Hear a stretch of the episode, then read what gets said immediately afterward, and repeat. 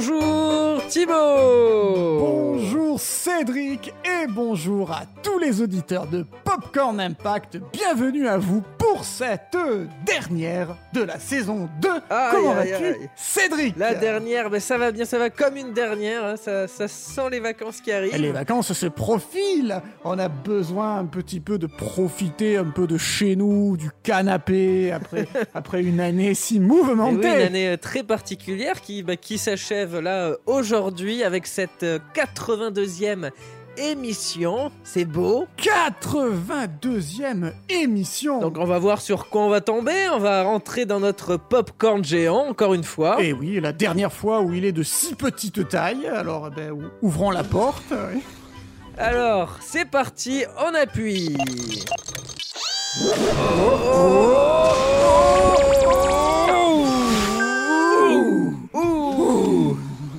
Là, c'était mouvementé. Il fait nuit, Cédric, c'est la première fois qu'on arrive quelque part où il fait nuit. Ah mais oui, c'est vrai ça, il fait souvent beau et un peu de vent, mais attends, je, je regarde sur la machine.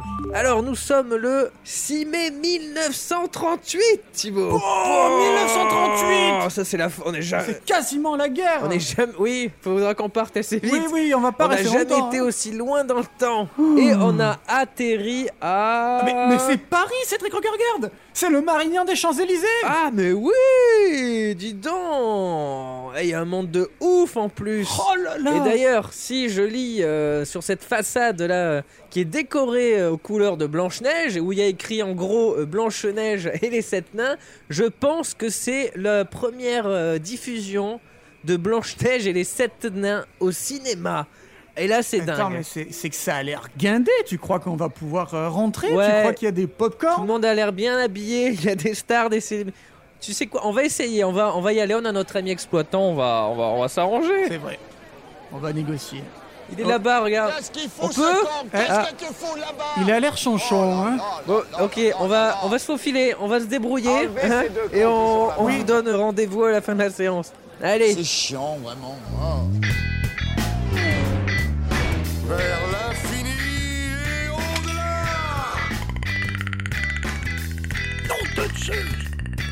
Lilou Dallas Mood qui passe. On va manger des chips. J'ai ce bel goût. Et voilà, on a les droits. Vous écoutez Popcorn Impact.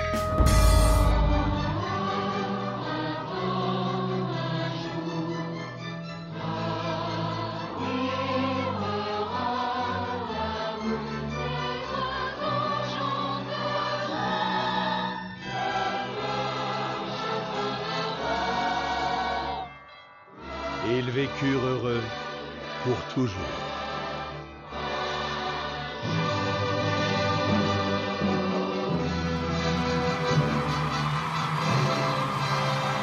oula, ouh, on a assisté à du lourd là, je crois. On a, Bah attends, tout le monde s'est levé pour applaudir. ouais, on s'est du jamais vu. Il y a eu un brouhaha de ouf, on s'entend à moitié. Ah non, là c'est. C'est du jamais vu, Cédric, on vient de voir, on vient de voir un, un dessin animé Disney dans les conditions de son avant-première réelle et c'est la première fois que ça nous arrive. Et c'est le premier dessin animé Disney, c'est la folie Et on finit la saison 2 à Paris. C'est quand même incroyable. Oui, c'est beau, hein C'est vraiment. C'est bien fait parfois. Assez bien fait cette émission. hein. Franchement, c'est toujours du hasard, mais c'est toujours bien fait. Alors, on va attendre que les gens euh, finissent d'applaudir. Voilà, ils s'en vont. Vu On que c'est un gala. pour rester un peu. Non, c'est un gala, donc ils vont boire, ils vont parler. On va rester là en, en douce, voilà. Et après, on verra euh, si on se fait choper. Est-ce que éventuellement on pourra récupérer un petit toast? Ben oui, bien sûr, on va, Bah, tu vois, on va bah. s'arranger. On, va... on est mal fringué là, en t-shirt, mais Je- je- ils nous regardent un pas. peu bizarrement Oui, d'ailleurs. tu as, gens. tu as ton t-shirt euh, Popcorn Eh oui. Impact d'ailleurs. On est regardé. On risque de provoquer des failles spatio-temporelles. c'est- c'est un des risques. Pour le moment, il n'y a rien eu, donc euh, a priori, euh, ça va. Bon bah nickel. Parlons de ce film qui a bouleversé le cinéma. Tu es d'accord? Ah ben je suis là pour ça. Je m'en réjouis d'avance Cédric. Je suis très heureux de t'écouter. Ah, allez, c'est parti. Donc Blanche-Neige, sortie le 6 mai 1938, film de David Hand avec Adriana Caselotti, Lucille Laverne, etc. Que des gens connus. Oui. Synopsis. Blanche-Neige est une princesse d'une très grande beauté, ce qui rend jalouse sa belle-mère. Celle-ci demande quotidiennement à son miroir magique de lui dire qu'elle est la plus belle. Miroir magique au mur, qui a beauté parfaite et pure Mais un jour, le miroir affirme que la plus belle femme du royaume est Blanche-Neige. Blanche-Neige. La reine décide alors de la tuer, mais le garde chargé de cette tâche ne trouve pas le courage et abandonne Blanche-Neige dans la forêt. Je ne peux pas. Je ne peux pas. Perdue à bout de force, elle échoue dans une maison où habitent sept nains. Ta-da-da Vous êtes de petits hommes. Alors, allez, alors là, on va voyager encore un petit peu. Soyons fous, on va remonter le temps quelques années en arrière. On va retourner en 1920. 1920, 2020, ça fait à peu près euh, 100 ans. Il y a un siècle. Donc voilà, à cette époque, le monde est encore noir et blanc et les gens sont muets. Hein, c'est une autre époque. Normal. Et à ce moment-là vient un certain Walt Disney, qui n'a même pas encore 20 ans, et qui enchaîne les boulots dans le dessin, son domaine de prédilection. Il vit alors au Kansas, et petit à petit, il en vient à créer des petits films animés euh, pour le compte de Frank Newman, propriétaire des cinémas Newman. Ah, Euh, Ce sont de, de- de toutes petites animations d'une minute qui sont appelées les Newman Lothogram et qui rencontrent un certain succès dans les salles. Donc euh, un succès qui lui donne euh, des ailes et en 1922 il devient auto-entrepreneur, euh, demande son numéro euh, SIRET ah c'est formidable ça. et crée sa société qui s'appelle Load-O-Gram Inc. une, une entreprise qui va servir à produire des, des courts-métrages basés sur des contes populaires. Et pas des comptes offshore. Non, en effet, à préciser, parce que avec Walt Disney, hein, On sait sait pas où ce qu'il a fait, hein. Nous mener. Donc voilà, faire de l'animation, ça coûte bonbon, surtout quand on est au tout début du genre, hein, et euh, la société met malheureusement la clé sous la porte alors qu'ils euh, qu'ils étaient en train de terminer une série euh, adaptée de Alice au pays des merveilles, qui euh, qui mélangeait animation et prise de vue réelle. Ah. Donc voilà, ils se retrouvent euh, à Walp avec la bobine du film, 40 balles et un Mars. Bon, c'est mieux que rien. C'est mieux que rien. Je suis nu dans les ténèbres. À ce moment-là, il y a son frère Roy qui l'appelle et qui lui dit de venir à Hollywood. Alors Walt, il y va, il court, il rejoint le Parce qu'il frangin. fait beau, il y a du soleil, et il y a des vagues, et il y a des palmiers. Bah oui, attends, qu'est-ce qu'il fout dans le Kansas, le gars? Alors qu'il pourrait être à Hollywood. I have a feeling we're not in Kansas anymore. Donc il retrouve le frangin, ils se réunissent, ils se font un gros câlin. On avait le droit à l'époque et ils fondent les. Disney Brothers Studio. Mais bon, le Disney de 1920 n'est pas le Disney de 2020 et cette entreprise voit le jour dans le garage de leur oncle Robert. You talking to me? Et oui, il faut bien commencer quelque part. You talking to me? Les années passent et l'entreprise euh, grandit, elle devient Walt Disney Studio. en 1926 et se consacre dans la création de séries animées mettant en scène des animaux anthropomorphes. Et parmi euh, ces personnages, il y a Oswald le lapin chanceux dans un premier temps, puis après une sombre histoire de droit qui l'empêchait d'utiliser sa propre création, il crée euh, une petite souris du nom de Mickey Mouse en 1928. Bonjour les amis, c'est moi, Mickey. Mais euh, quelques mois plus tôt survient un événement qui est venu un peu révolutionner le monde du cinéma et qui va donner des idées à Walt. C'est l'heure. Et cet événement euh, donc s'est passé en 1927 et euh, c'est un film qui se nomme Le chanteur de jazz, qui est le premier film sonore qui a marqué le début de la fin des films muets. Donc c'est une étape assez Ah ben, importante dans l'histoire ben du oui. cinéma. C'est une petite révolution technique. Exactement. Et là, le Walt à ce moment-là, il se dit Oh, eh, mais moi aussi je veux faire ça. Il vend alors sa voiture et finance le court métrage qui va mettre en scène Mickey Mouse, Steamboat Willie, premier dessin animé à bénéficier d'une bande sonore synchronisée.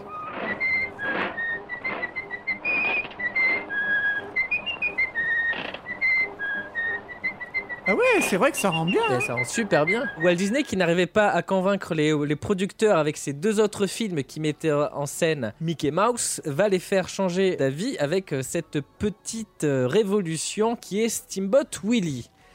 Donc ils acceptent de le diffuser et c'est un succès. Et maintenant, il peut quitter le garage de Tonton Robert. Oh yeah Il en profite pour renommer les Walt Disney Studios en... Walt Disney Production. Et là, la machine est lancée. Les dessins animés sonores s'enchaînent, mais il aime aller encore plus loin. Donc, en plus des bruitages, il veut ajouter des voix à, à ses personnages. Et c'est lui qui va, qui va prêter euh, sa voix à Mickey. Yeah, it's me, I guess. Mais attends, mais c'est lui là, sa voix aiguë. Oh, oh, c'est lui. Le succès euh, s'enchaîne, mais Walt ne compte pas rester sur ses acquis encore une fois. Il veut se diversifier et proposer au public autre chose que du Mickey. Il lance alors les Silly Symphonies, une série d'épisodes animés musicaux qui mettent en scène des contes Populaire. encore une fois, et vous connaissez très probablement le court-métrage Les Trois Petits Cochons. le grand méchant loup, méchant loup, grand loup. Eh ben ça, c'est un épisode des Silly Symphonies. C'est pas vrai. Ouais, ouais, ouais. Donc ça c'est un gros succès, mais euh, plus que ça, les Silly Symphonies servent aussi de test pour améliorer les techniques euh, d'animation du studio. Et ainsi, on doit à Disney le premier film en couleur de l'histoire qui s'appelle Des arbres et des fleurs. Et c'était en 1932. Exactement, donc il a sorti le premier truc en couleur en utilisant la technique du Technicolor, Trichrome. Ouais. Parce qu'avant il y avait le bichrome, mais les, les couleurs c'était pas trop ça parce qu'il y en avait que deux, mais là c'est Il, trichrome. il manquait une couleur. Voilà, c'est ça. Donc en fait, le gars qui a la société, il fait appel à Disney pour lui vendre sa, sa technologie de Technicolor Trichrome, ça fait beaucoup de tu, Le 3T. Et qui permet de retranscrire une couleur sur chaque bande. Donc il y a une, une- une bande rouge, une bande verte, une bande bleue, et quand on les superpose, ben, ça fait des couleurs, ça fait des mélanges. Double rainbow. Oh my god. Disney aime ça et les deux euh, signent un, un contrat, un deal exclusif de 5 ans. That's a deal. It's a deal. C'est très coûteux à ce moment-là, mais ils savent que ça va marcher. Et ça marche, et là, euh, il y a un engouement énorme, et les studios autour veulent aussi utiliser cette euh, technique pour mettre leurs films en couleur, parce qu'ils savent que c'est une révolution aussi. la révolution, enfin. Et vous vous en doutez, euh, Walt, la couleur, euh, le sang, etc., ça ne lui suffit pas. Il veut encore plus. Il veut prendre ce qu'il a appris, les technologies qu'il a développées, et il veut les amener à un nouveau stade, un stade supérieur. Il veut le perfectionner. Ça voudrait dire que j'ai atteint le niveau de Super Saiyan divin? Et quoi Oh. de mieux pour ça que de faire un long métrage? De faire, tu veux dire, le premier long métrage d'animation même. Ah, Alors oui et non. Très Ah. bon point, très bonne question. merci, merci. Parce que euh, Blanche-Neige est le premier long métrage euh, d'animation qui utilise les méthodes traditionnelles de dessin à la main. Oui. Mais Ah. avant lui, il y a eu trois films d'animation. Le tout premier, c'est euh, argentin, c'est El Apostol, réalisé par euh, bah, un argentin, qui est, euh, vu que c'est un film argentin. Ça a été fait en 1917. Ah oui. Et il a enchaîné l'année suivante avec un autre film. Et eux, c'était de l'animation, mais c'était en papier découpé. Ah oui, d'accord. Ils animaient un peu à la South Park dans la première saison. D'accord. Et ensuite, en 1926, en Allemagne, a vu le jour Les Aventures du prince Hamed, et qui lui est aussi en papier découpé, mais projeté en ombre chinoise. Ouh, c'est encore plus dur ça. Voilà, c'est de l'animation, mais c'est pas du dessin animé en fait. Oh, punaise. C'est du papier animé. C'est du papier. Donc animé, ok. Blanche-Neige, ça reste euh, un projet qui n'a jamais vu le jour et donc un travail d'une très grande ampleur. Donc il se lance dans cette aventure hors norme pour faire quelque chose d'unique, de jamais vu. Donc il pense à faire un long métrage et cette idée grandit, grandit, grandit et se transforme en obsession dès 1934. Il ne pense qu'à ça. Et alors il couche sur le papier des idées d'un projet qui se nomme les Feature Symphony. Et une fois qu'il a ses idées en tête, il réunit sa troupe d'animateurs. Un soir, les chefs animateurs reviennent au studio après un repas pris dans un café de l'autre côté d'Hyperion Avenue. Walt les attend dans un état d'excitation inhabituel et leur demande de le rejoindre dans le studio d'enregistrement. À la lumière d'une faible lampe, il raconte l'histoire de Blanche-Neige, mimant chaque scène, chaque personnage, les nains un par un durant deux heures. Et à la fin, il déclare Ce sera notre premier long métrage. Il se transforme en sorcière de Blanche-Neige à la fin. C'est- oui, c'est ça. Et donc voilà, il a tout, il sait ce qu'il veut faire, il a, il a bien en tête, il a réfléchi très longtemps et il se lance officiellement avec son équipe. Donc il estime d'abord un budget à quelques 250 000 dollars. Ce qui est énorme. Oh, ouais, ce qui est énorme. On rappelle qu'on est en 1934 et que le dollar n'a pas la, la même valeur qu'il a aujourd'hui. Du Donc, tout, du tout. En prenant compte de euh, l'inflation, ça nous fait en fait, et ça équivaut presque à 5 millions de dollars actuels. Soit un 3 pièces à Paris. voilà, ce qui est pas mal. Hein. C'est Ce qui est pas mal déjà. Attends, c'est pas déjà gigantesque, mais ça reste bien. Convenable. Et puis, euh, bon, si, si vous nous écoutez euh, assez souvent, vous savez que les budgets euh, sont souvent un peu dépassés, n'est-ce pas? On va finir avec un T6. Attention, tu t'y attends, tu, t'y att- tu le vois venir, gros comme une maison. Et donc, mais il le sait, il a écouté les émissions de Popcorn Impact et il sait que oui. le budget peut doubler. Peut doubler, et oui. donc il se dit, c'est pas grave, pas je grave. peux aller max à 500 000 dollars. Voilà. Donc le Le, double. le double quand Donc, même. ça- 10 millions de dollars actuels. Le mec, il est large hein, quand même. Il est prêt à faire x2. hein, donc, il a quand même la tête sur les épaules. Il se, il se dit Voilà. Je sens que ça va faire comme tous les autres euh, films a- que j'ai entendus. euh, donc, je prévois, je prévois. Donc il dévoile un budget et il dévoile aussi une durée. Le film durera 90 minutes, 1h30. 90 Et minutes. c'est énorme parce que les courts-métrages à l'époque ne dépassent jamais les 10 minutes. Là, les 90 Ça minutes. fait 9 courts-métrages. C'est ça en fait. Oui, en fait, c'est ça, c'est pas c'est pas imp- impossible. C'est pas. non. Vu comme ça, ils le font déjà.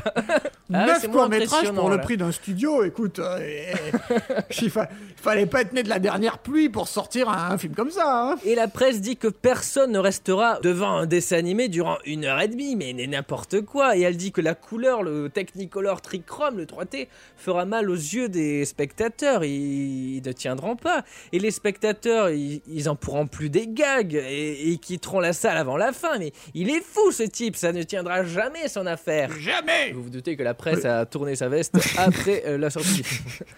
Mais heureusement, il ne s'est pas arrêté à ses remarques, le, le Walt, et il a continué la création de ce projet si particulier qui lui tient à cœur. Donc il, il a ses idées, mais il faut les étoffer. Donc il fait des recherches, il s'imprègne de la culture européenne et développe le scénario euh, donc, euh, qui est adapté du conte Blanche-Neige et les Sept Nains. Et le conte n'est pas assez long, donc il rajoute des éléments. Qu'est-ce que ça veut dire, artifice? J'en sais rien, mais je suis content. Les ajouts euh, principaux, il y a par exemple les musiques du film, Mhm. évidemment, Ah oui. qui sont pas à l'intérieur du conte, mais surtout, euh, il développe énormément les nains. Cachons-nous Tiens, joue un peu Thibaut, Oui. peux-tu me donner le nom des sept nains? Euh, eh ben, il fait Allez, grincheux. Hatch Ah ben, Atchoum. Tu es oui, deux. Euh, Il y a, bah, il y a timide. Tu es Il y, a timide. ce- il y a celui qui est content. Sim- Simplet. Joyeux, mademoiselle, c'est moi. Ah Et oui, c'est pas Simplet, lui. Il a donné sa langue au chat. Ah oui, ok. Bon, ok. Donc il y a Hatchoum, prof, timide, grincheux, simplet, dormeur et joyeux. Ça va, tu as, ça va, tu as la moyenne.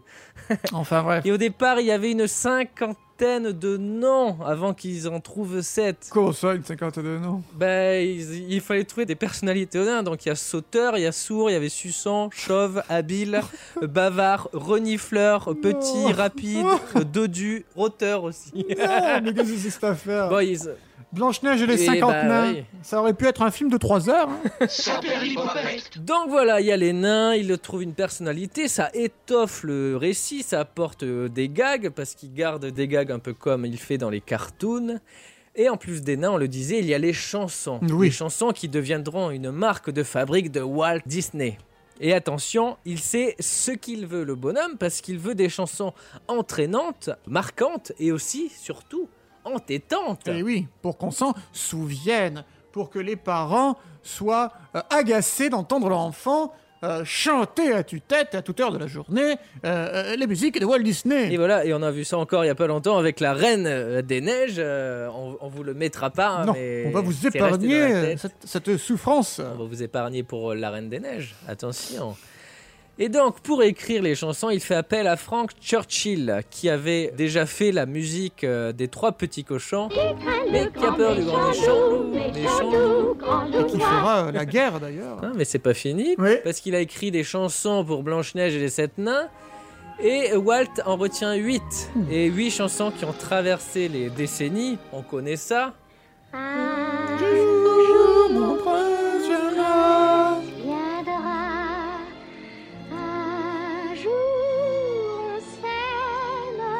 Connaît ça. En travaillant.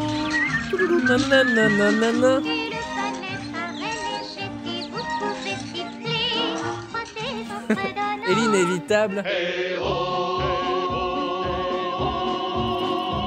Eh oh, eh oh, on rentre du boulot. Voilà, alors là, vous avez, vous avez au choix ce que vous voulez dans la On tête. s'en souvient. Eh ben, tu sais quoi? De les avoir écoutés, moi, ça m'a un petit peu libéré, un petit peu délivré. Libéré, délivré, Salaud je n'en dirai plus jamais. Voilà, maintenant vous avez surtout ça dans la tête. Voilà. Donc Disney avait du flair et il est d'ailleurs à l'origine d'un- de la première bande originale de film mise en vente Sur iTunes. sur iTunes de l'époque.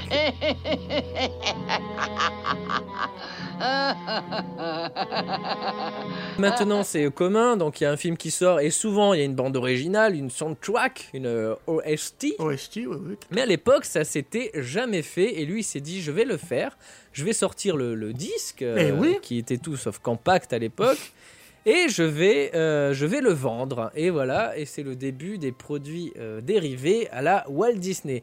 Il a lancé euh, beaucoup de trucs. Hein. C'est vrai. Et donc, en plus des chansons, pour rester dans le son, on va parler euh, des voix qui sont évidemment essentielles à ce film. hein. C'est une, euh, c'est très important parce qu'on est encore au début du cinéma parlant. Parlant. Donc, le procédé d'enregistrer une voix est nouveau, évidemment, et personne n'est vraiment spécialisé dans le domaine. Donc, il y a les acteurs, mais il n'y a pas encore de, de- de personnes qui prêtent leur voix, qui doublent des personnages. Il lance donc un casting. Pour Blanche-Neige, par exemple, ils auditionnent 150 jeunes filles. Parce qu'il est- 150 jeunes filles, mesdames et messieurs auditeurs de Popcorn Impact, imaginez-vous 150 jeunes filles pour un seul rôle. J'ai eu peur. Je crois que t'allais dire pour un seul homme. Non, pour un seul rôle. Et il les veut jeunes en plus. Il les veut un peu ados parce qu'il veut une voix juvénile pour Blanche-Neige. D'accord. Pour la voix. Ça devient louche cette tordu. affaire.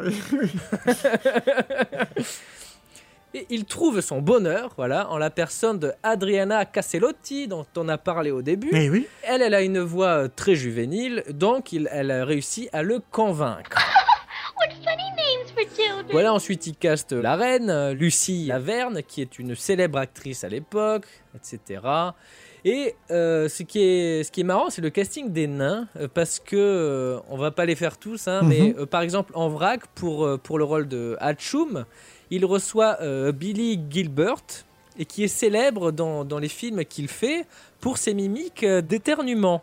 Ah bon? Yeah, you can, you can, you can, you can. Walt, euh, émerveillé par autant de maîtrise dans le- la façon de, de faire des éternuements, l'embauche direct. Eh ben écoute, très bien. hein. Et par exemple, entre autres, pour euh, Dormeur et Grincheux, euh, ils font appel à la voix officielle de Dingo et Pluto. Voilà, c'est spécialiste chien. Ils avaient tous des spécialités. Bref, c'est tout un beau monde qui est méticuleusement choisi pour donner de la voix au personnage, mais seulement de la voix parce que Disney, à la sortie du film, ne communique euh, jamais les noms des, Ah mince des personnes qui font les voix. C'est pas vrai. Et ben, en fait, c'est un peu, euh, c'est un métier de l'ombre. hein. C'est comme Ah les techniciens, les animateurs. Et c'est un peu, c'est, c'est un peu ce qui se passe en France. hein, le- Eh ben oui. les, les, les voix françaises, en fait, on les met très peu en avant. Eh oui, Et nous venons de perdre d'ailleurs une grande voix en la personne euh, euh, de Patrick Poivet, qui était la voix officielle de Bruce Willis. Une, une voix, euh, un, un comédien énorme et qui, qui, a, qui, a, qui a laissé une grosse empreinte dans le, dans le doublage français. Ce qui compte, c'est l'acteur qui est à l'écran. Le doublage, c'est qu'un, c'est un, c'est un ersatz. On s'approche éventuellement de ce qu'il y a dans l'original, mais on, on l'abîme l'original. On peut pas. euh, Le doublage parfait, ce serait celui qui serait à l'équivalent de l'original. Et du coup, alors en France, qui double pour Blanche-Neige? Ah, la version française. Alors il faut savoir euh, déjà qu'il y a trois versions euh, françaises, trois doublages. Donc Oui. celui de 1938, qui est celui que nous venons de voir. Au cinéma aux Champs-Élysées. En effet. Et euh, après, il y en a eu d'autres. Il y en a eu un en 62 et un en 2001. Euh, en 62, c'est le plus connu. Et euh, en 2001, bah, c'était pour redonner un coup de boost. A priori, une histoire de droit aussi. Enfin, bref. J'irai toute seule là-bas chez les nains, si bien déguisée. Personne ne pourra me reconnaître. Je me rendrai moi-même au logis des nains et déguisée de telle façon que personne ne pourra soupçonner qui je suis. Je me rendrai moi-même au logis des nains et déguisé de telle façon que personne ne pourra soupçonner qui je suis. Revenons sur le doublage de 1938 qui est assez flou. Beaucoup d'informations euh, circulent euh, actuellement. Il y a des passionnés qui ont des blogs. C'est super passionnant. On va pas, euh, on va pas parler de tout parce que ça durerait une heure de plus. Mais on vous invite à, à vérifier si vous êtes euh, curieux. Et en tout cas, ce qu'il en ressort, c'est que euh, le doublage aurait été fait aux States. Ah, carrément, le doublage français a été fait, fut fait aux States et non pas chez Dubbing Brothers comme aujourd'hui. T'imagines? Dubbing Brothers, ils étaient encore dans le garage de Tonton Robert. Ben oui, et en même temps, Dubbing. Brothers, est-ce que ça serait pas un petit peu américanophile tout ça? Peut-être. Oh, vous parlez Quel bonheur Enfin bref, je vous invite à creuser, c'est super intéressant si vous voulez. Et en tout cas, le- les voix, bah, évidemment, c'est c'est très important pour le film et elles ont été vraiment au centre de la production du film, au centre des animateurs, euh, parce qu'il fallait, euh, comme Disney voulait quelque chose de, réaliste, voulait le- la perfection, il fallait que, le- le- que les voix collent euh, parfaitement aux lèvres, le Au- labial, comme on dit. Et donc, bah, dans la version américaine, évidemment, les, les, les personnes qui prêtaient leur voix venaient en studio sous le regard des animateurs qui, et donc, ils travaillaient un peu en collaboration. Et parlons un peu des animateurs.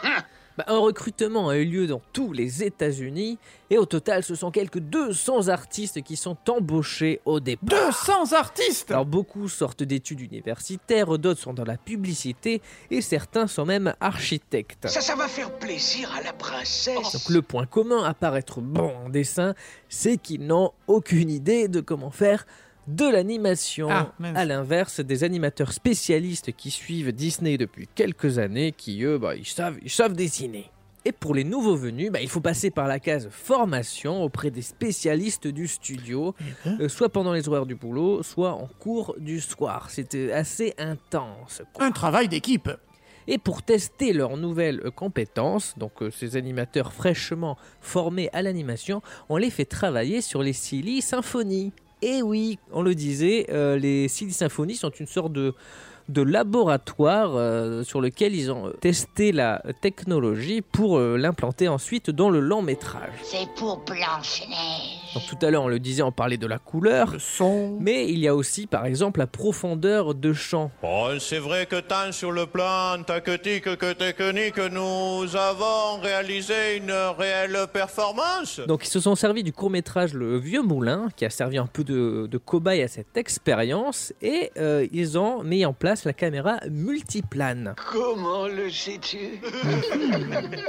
Qu'est-ce donc? Le principe, ça consiste à faire bouger les plans à des vitesses euh, différentes. En gros, donc si la caméra se déplace euh, par exemple sur le côté, les éléments en premier plan vont bouger plus vite que les éléments au dernier plan. Et là, on a un effet de, de profondeur, c'est Oui, magnifique. C'est comme des calques que, que, que tu ferais bouger euh, sur une feuille pour faire comme si, si ça bougeait. C'est des calques, c'est exactement ça. C'est des transparents où il y a les peintures et tout. et- Mais c'est super fort ça Et les progrès se ressentent très rapidement et ça se voit dans les épisodes de Silly Symphony qui gagnent énormément en qualité. Mais Walt Disney veut, on le dit depuis tout à l'heure, le film le plus parfait possible. Il a de grosses exigences et même les animateurs spécialistes vont être formés car le patron veut des mouvements réalistes, loin des cartoons habituels et leurs bras en caoutchouc. euh. Le premier devoir du dessin animé n'est pas d'imaginer ou de reproduire des actions ou des choses réelles telles qu'elles se produisent réellement, mais de donner une caricature de la vie et de l'action. D'imaginer à l'écran des choses qui ont traversé l'imagination du public pour donner vie à des fantaisies auxquelles nous avons tous pensé ou imaginé sous diverses formes au cours de notre vie. Je pense vraiment que nous ne pouvons pas faire des choses fantastiques basées sur le réel sans connaître d'abord le réel. Et ça, c'est Walt Disney qui le dit. Oh, Walt, voyons, il faut m'appeler Walt. Monsieur Disney était mon père. Pour arriver à ses ambitions, les 200 artistes qui étaient déjà une armée, tu le disais, Eh oui euh, ne sont pas suffisants. Ah bon Et non, non, donc il embauche et ils arrivent à 800 euh, artistes. Oh punaise, on passe la de 200 à production 800, du ça fait film. x4, ça fait 4 armées. Attention le budget Oui, oui, oui. Et voilà, à force de persévérance, le ils arrivent à bout de la production du film et en 1937, après trois années de travail... 3 années Trois années, t'imagines Je, non. Et en fait, c'est le temps euh, actuel en ce moment, mais à l'époque, euh, alors que c'était nouveau, ça devait être... euh, Enfin, c'était- c'est dingue en vrai. Ah ouais. C'est dingue ce qu'ils ont fait. Et au total, ils ont, ils ont, ils ont accouché de 800 km de papier. 800 km Mais c'est plus qu'un Paris-Marseille Donc, euh, des, ça mélange les croquis et les dessins. Et 800 km, c'est à peu près 2 millions de, euh, de dessins qui ont été faits pour dessins. le film. T'imagines, ne serait-ce que 50 centimes de dollars le dessin, ça ferait plus d'un million de dollars, quoi. Oh Ouais. Je veux pas Ah savoir. bah tiens, bah tu te demandes, Oui. euh, tu te demandes où en est le budget du coup. Où en est le budget, Cédric? Allez, bon, on est parti à 250 000 dollars. Oui, Ok. oui. Et il, s'était dit, on peut arriver à 500 000. Oui, large. Hein Ça va. Euh, il était réaliste, réaliste. Et ben finalement, le film a atteint, euh, enfin le budget du film a atteint 1,5 million Oh de dollars de l'époque. Oh là là là là là là. Et vous vous demandez ce que ça fait en dollars de notre époque Oui, ça fait quoi Et bien ça fait 26 millions de dollars actuels. 26 millions de dollars pour se lancer dans le premier dessin animé long métrage de l'histoire du cinéma. Mais il faut être un pionnier, il faut être un, il faut être un génie pour mettre autant de, de passion, de travail, de persévérance et d'argent. Et il faut aussi avoir du flair et, et, et des corones, hein, parce qu'il faut y aller. Hein. Et oui. Donc voilà, le film est prêt à sortir. Et bah, je te propose euh, que nous nous faufilons avec les derniers Eh gens. ben qui- Oui, absolument. On va essayer de choper un petit Un toast. petit toast, allez, un petit toast, une petite, On va se petite faufiler. rillette, euh, rillette cornichon s'il y a. Oui, bonjour. Pardon. oui, excusez-moi, excusez-moi. Oui. On est, on est... Attention, Oui. je Très beau sens le que film. la hein. situation politique va dégénérer. était bien. oui, méfiez-vous. Attention, Méfiez-vous. les prochaines années seront peu un peu, mauvaises. Alors, eh bien, euh, Cédric, est-ce qu'on va, est-ce qu'on va pouvoir Ah, analyser l'impact sur le box-office? Bah oui, bah écoute, j'ai pris des, des petits, euh, des petits fours, un peu de champagne, et on va... Et on retourne au popcorn, d'ailleurs, qui, qui, qui nous attend qui a dû attirer euh, l'attention des gens. Oui. Bah, le temps qu'on traverse les, qu'on traverse les Champs-Élysées, on a qu'à se mater un petit extrait visuel. Pour vos Ça va être court, hein Oui. Pour vos oreilles.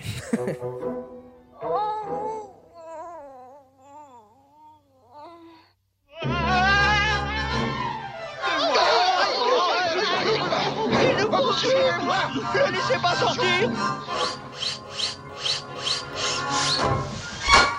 Et voilà, nous revoilà devant notre popcorn géant en noir et blanc. Oui, c'est vrai. Il n'a pas branché. Certaines personnes ont cru que c'était une réminiscence de l'exposition universelle de 1900, mais que nini Que nenni. C'est notre popcorn. Donc ça va, on lui a rien fait, il a pas fait de mal, c'est très bien. Est-ce qu'on n'appuierait pas sur le bouton? Bah oui Allez, j'appuie. Ah, y a rien qui sort. Merde. Que- Qu'est-ce qu'on Il fait est vraiment temps qu'on l'amène au garage. Je vais essayer de le réparer. Tu, tu n'as qu'à nous parler de l'accueil du film aux États-Unis et, et un peu après, euh, là, lors de notre soirée au Marignan. Allez, euh, j'y vais. Bien entendu. Je prends les. Alors, il faut savoir que le film est sorti pour la première fois aux États-Unis le 21 décembre 1937. Il y a à cette époque énormément de monde, et parmi les spectateurs, il y a tout le gratin hollywoodien, dont la très célèbre Judy Garland ou Marlène Dietrich. 90 minutes plus tard, après la projection du film, les lumières s'allument, les gens se lèvent et se mettent à applaudir, un peu comme ce qu'il s'est passé aujourd'hui au Marignan. Et c'est le début d'un phénomène. La presse, qui hurlait à la folie, crie maintenant au génie. Tu vois, tu avais bien deviné ça, ça retourne à la veste. Le film tu vois est présenté dans les semaines qui suivent à travers le pays et sort officiellement en National Wide Released le 4 février 1938. Fin 1938, il cumule quelques 8 millions de dollars, soit quelques 140 millions de dollars avec l'inflation. Un succès énorme. hein. On rappelle que le budget était de 1,5 million. Qui en fait le plus gros succès du cinéma avant que le record ne soit cassé avec Autant en emporte le vent l'année suivante, en 1939. L'année suivante, le film gagne un Oscar d'honneur assez spécial parce qu'il est accompagné de sept petits Oscars qui sont offerts à Walt Disney. Et en France, du coup? Eh bien, en mai 1938, le film est d'abord diffusé en grande pompe à Paris, comme on vient de le constater, au- essentiellement au Marignan sur les Champs-Élysées. Un magnifique gala était organisé au cinéma Marignan pour la première de Blanche-Neige et les Sept Nains, exquise féerie réalisée par Walt Disney. Des foulards décorés de scènes empruntées au film sont offerts aux invités.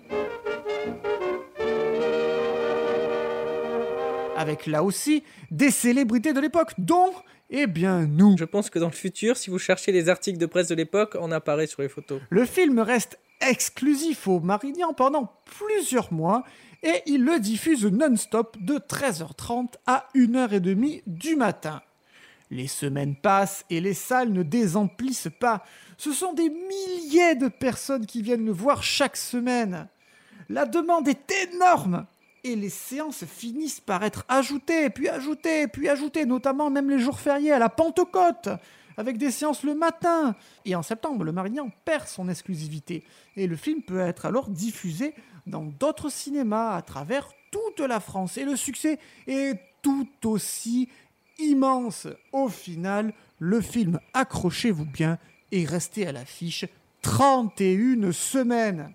Et d'ailleurs, c'est beaucoup. Je viens de comprendre pourquoi, cependant, il n'est pas possible de savoir quel nombre d'humains, Cédric, euh, sont allés voir le film à sa sortie, puisque en réalité, en France, les entrées ont commencé à être référencées et comptabilisées à partir de 1944. Ah C'est pour ça que le, le bouton ne donne rien en fait. Il ne donne rien, mais pour rassurer nos auditeurs de Popcorn Impact, des recherches ont été faites, et notamment par Didier Trévisan, qui étudie l'exploitation des films avant 1945. Et il annonce, selon des estimations, qu'on tournerait autour de 4 à 5 millions d'humains. Donc en 38, 4 à 5 millions d'humains. Bah du coup, on va appuyer pour avoir les, les scores des rééditions, parce qu'en fait c'est ce qu'on avait fait sur Titanic et tout, je sais pas pourquoi on n'a pas pensé, la machine marche très bien, il n'y a pas de problème. Eh bien, rappuie, rappuie. Donc là on est à 4 ou 5 millions en 38. Oui. On rappuie. Alors, il est ressorti le 1er décembre 1944 et il a fait 2 600 000 humains. Ouf, putain. Rappuie, il y a peut-être une autre sortie. Je rappuie. Effectivement, 2 300 000 humains viennent s'additionner en août 1951. Est-ce qu'il faudrait pas rappuyer Voilà. Cédric? On teste, allez. Et oui, Oh. le 19 décembre 1962, le film fait une nouvelle fois 3 millions d'entrées. Mais c'est c'est fou. Ça s'arrêtera donc jamais, je rappuie. Rappuie, rappuie. 5 décembre 1973, 3 800 000 humains de plus. Mais ça augmente en plus. Allez, je rappuie, je rappuie. 30 novembre 1983, c'est 4 600 000 Mouah. humains qui viennent s'additionner. Mais c'est la folie furieuse. Je rappuie, hop. 12 février 1992, 1 871 000 humains viennent s'additionner. Rappuie, rappuie, rappuie. Allez, allez, là c'est la dernière, non? 9 janvier 2013, c'est euh, plus que 33 215 personnes qui ont vu le film. Mais du coup, Cédric, si on recompte toutes les ressorties, je ne parle bien que des ressorties depuis 1944 à aujourd'hui, ça ferait 18 millions d'entrées. Donc ce qui est déjà énorme et qui le classe euh, au box-office actuel en France, numéro 4 après Titanic, Bienvenue chez Ch'ti et Intouchable. Oh là là là là, c'est incroyable. Sauf que, euh, tu le disais, il y a euh, une estimation de 4 ou 5 millions. Et donc, euh, si on additionne euh, 18 millions à, euh, à 4 ou 5 millions, on arrive à à peu près 22-23 millions. Ce C'est qui quasiment, euh, quasiment Titanic, ça. C'est quasiment Titanic. En fait, si euh, ces, ces estimations sont justes, le film est peut-être premier du box-office français. Premier? Et là, c'est la Oh folie. là. C'est un Ah bah impact énorme. Ça bat tout le monde, là. Mais voilà, on saura jamais le vrai chiffre parce que il n'y avait pas encore le box-office pris en compte. hein, c'est comme ça. Le CNC était pas Dans né et tout. Enfin, tous voilà, les cas, et oui, dans tous les cas, premier, deuxième ou trentième, le succès commercial ne se dément pas, Cédric, comme le confirment les scores qu'il fait à chaque sortie. Un véritable popcorn impact Et qu'en est-il de l'accueil critique, Thibaut, euh, du, du, du film? Alors déjà, le Eh box-office, c'est ouf, mais... Eh bien, je vais regarder le Rotten Tomatoes Meter, donc ce, ce site qui référencie, ce site américain qui, qui référencie les, les, les principales critiques et euh, spectateurs et presse, et qui nous fait des moyennes. Donc Blanche-Neige et les Sept Nains, Snow White and the Seven Dwarfs euh, en, en américain. C'est pour 52 critiques de presse, on va dire quasiment l'unanimité, avec une tomate certifiée fraîche à 98%. Oh Là, c'est dingue 98% Eh ben, dis donc. Et le public? Et le public, alors là, on est sur euh, 470 000 personnes qui ont voté et on atteint un popcorn bien droit, bien vaillant de 78%. Bon, c'est un peu plus bas, mais c'est logique parce que le film, dans ses propos, a un peu vieilli. Il y a la, la princesse qui fait le ménage, qui fait à manger, qui attend le prince. Voilà, c'est. Mais Oui. au niveau technique, ça reste, ça reste ouf. Ça reste vraiment euh, énorme et c'est pour ça que c'est c'est aussi haut. Et en fait, il faut le remettre dans son contexte. Voilà. Dans son jus. Voilà, il en reste que le film euh, marque euh, unanimement à sa sortie et même les plus grands dans euh, Eisenstein et Chaplin qui en parlent comme d'une œuvre euh, très importante du cinéma. La MGM s'en inspire euh, et lance euh, très rapidement la production de son propre film dans un univers un peu fantastique. Le magicien d'Oz. Euh. Max Fleischer, un pionnier de l'animation à qui on doit Betty Boop et Popeye, se lance lui aussi dans son propre film d'animation. Bref, tout le monde est inspiré par Blanche-Neige et en plus Mais de oui. ça, il a lancé des, des techniques qui ont révolutionné le, bah, un peu le cinéma et qui ont été utilisées, utilisées, utilisées euh, durant les années qui ont suivi. Et en 1989, le film est même choisi par la Bibliothèque du Congrès pour figurer au National Film Registry pour son importance historique, culturelle ou esthétique. Et là, c'est la, là, Comme la crème de la crème Now, des films. Ah ouais. Ouais, voilà, on en parlait il y a quelques émissions dans Apocalypse Now, qu'on vous invite à écouter si vous ne l'avez pas fait. Et pour Disney, c'est le début d'une flopée de films euh, d'animation. Dans les deux ans qui ont suivi, ils ont continué. Il y a eu Fantasia et Pinocchio, et en parallèle, ils commençaient déjà à travailler sur Dumbo, Bambi, Alice au Pays des Merveilles ou encore Peter Pan. La fin, vous la connaissez. Il vécut heureux, euh, fit plein de dessins animés, créa un empire et adopta plein de petits studios. Oh, c'est mignon Eh bien, il me tarde, Cédric, de monter dans le popcorn et pourquoi pas de faire une interview d'un Ah bah oui. personnage de ce premier chef-d'œuvre qui sera le porte-étendard de l'industrie de Disney et qui marque les esprits, un véritable popcorn impact. Tellement bien dit. Vas-y, vas-y, fais cette interview. Allez, je rentre. Moi, je vais aller parler avec le gratin euh, français là, euh, qui De attend dehors avec leur chapelle. Blanche-Neige Ah bah, on ne pouvait pas mieux tomber Bonjour, toi. Bonjour Qu'est-ce que tu as Oh bah rien, Où sont ton papa et ta maman ils doivent être euh, chez eux. Mais tu es perdu. Ah mais non, pas du tout, je suis pas perdu. Je vous ai téléporté dans notre popcorn géant qui sent bon le sucre pour vous interviewer. C'est tout, je vais très très bien. Allons, un peu de courage. Fais-moi un beau sourire. Voilà, contente J'aime mieux ça. Ton papa et ta maman ne doivent pas être bien loin. Ah si, ils- sont loin, ils sont dans le sud de la France. Les voilà. Ah mais non, non, ça c'est... Bah ça c'est Noël Noël et la cantatrice Lily Ponce qui ont assisté à la projection du film. Mais ce ne sont pas mes parents Non, merde, oh, personne ne part, on va pas finir la saison sur un échec Ah, mais ça va pas te crier comme ça Je suis vraiment désolée. Je ne voulais pas vous faire peur. C'est moi qui vous ai fait peur. Bon, pardonnez-moi. Vous pardonnez quoi? Vous devez être la 40e personne interviewée, ça ne marche jamais. On sent ça vous fait pas plaisir, vous, les, les personnages. Je t'en prie, ne pleure pas. Mais je pleure pas Vous chantez. Ah mais non, non, non, j'ai déjà chanté avec Elsa. Non, non, vraiment, j'ai j'ai donné une fois. Ah non, pitié. Bon alors, au revoir Blanche-Neige. Cédric, écoute, euh, on a un problème avec les princesses Disney, on a un problème avec la machine à faire des interviews. Ça fait une saison qu'on essaye, Ouais, on essaye, vrai, on essaye. faut- Ça ne marche pas, on n'a rien d'intéressant. On les saoule peut-être. Mais je sais pas. Bon, on va, voir. On va, on va Ça- voir ce qu'on va faire la saison prochaine, mais euh, on va voir. On aura essayé en tout cas. On peut pas dire qu'on n'a pas essayé. En tout cas, merci Cédric pour cet impact incroyable. Blanche-Neige, on ne pouvait pas mieux finir la saison que par un impact fondamental qui va euh, tout simplement façonner le blockbuster. Il y aura un avant et un après Blanche-Neige, Mm. car Blanche-Neige, c'est Disney, et Disney aujourd'hui, c'est le plus gros fabricant de popcorn impact de l'industrie. C'est clair. Donc merci Cédric, de la jeunesse des blockbusters, la genèse quelque part de Popcorn Impact. Et merci à toi de nous avoir euh, décrit son impact, etc. Merci à toi euh, d'avoir été là encore pour cette euh, deuxième saison qui, qui- que nous prenons un plaisir immense à faire. Un plaisir Cette émission. incroyable. Et Popcorn Impact de plaisir. Et vous savez quoi? On en parle depuis plusieurs mois. Ce popcorn est assez serré.